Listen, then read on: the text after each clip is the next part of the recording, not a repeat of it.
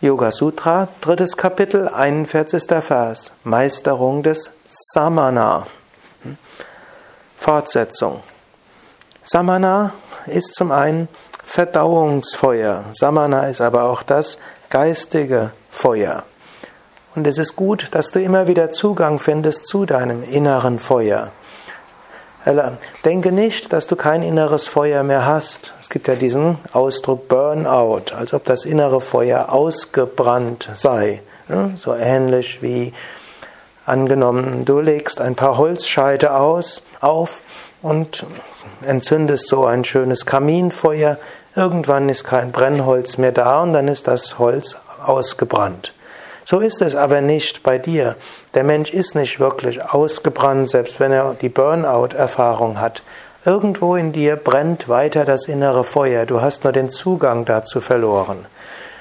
Und so ist es auch wiederum ein wichtiger Aspekt der Psychohygiene, dass du dir regel, dich regelmäßig fragst, wo brennt mein inneres Feuer? Wo ist mein Enthusiasmus?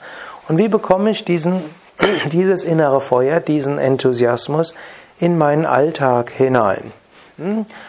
Wenn du zum Beispiel jetzt an den heutigen Tag denkst, ich weiß, viele hören diesen Podcast morgens, hm? oder wenn du jetzt den abends hörst, dann wenn du an morgen denkst.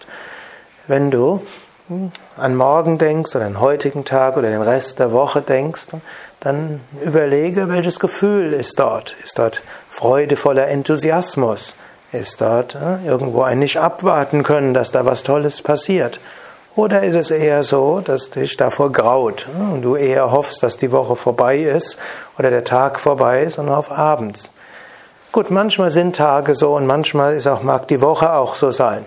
Und wenn du dann was hast, worauf du dich freust, wo also dein Feuer für brennt, für was du heute Abend machst, vielleicht gibst du heute Abend eine tolle Yogastunde oder du nimmst eine tolle Yogastunde oder irgendetwas anderes Tolles wird passieren oder am Wochenende passiert etwas Tolles, gut, dann hast du auch Zugang zu einem Feuer, hm, das, worauf du dich freuen kannst. Aber noch besser wäre es, wenn du am Tag überlegst, wo brennt mein Feuer dafür? Wie könnte ich meine Leidenschaft dort hineinbringen?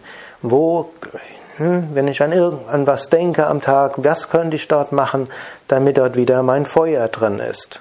Natürlich, der Tag besteht nicht nur aus Enthusiasmus und Feuer. Es gibt zwar Menschen, die vielleicht sich das leisten können, nur das zu tun, wofür ihr Feuer brennt, hm, aber es gilt auch, es gibt auch die anderen Elemente außer Feuer. Manchmal muss man einfach durchhalten. Das ist wie das Erdelement. Manchmal muss man langweilige Sachen machen. Manchmal muss man sich immer wieder Neues überlegen. Hm, das ist das Luftelement. Hm, gut, und manchmal gilt es auch, mit anderen zu fließen, ihnen Mitgefühl zu zeigen, irgendwo einfach am anderen Gefallen zu tun. Das ist irgendwo das Wasserelement. Mindestens eine Manifestation. Es gibt noch viele andere Möglichkeiten. Aber es gilt auch, dass du dein Feuerelement einbringst. Und kapituliere dort nicht zu früh. Viele Menschen denken, hm, setzen sich selbst Scheuklappen auf und sagen, ja, bei meiner Arbeit geht das nicht.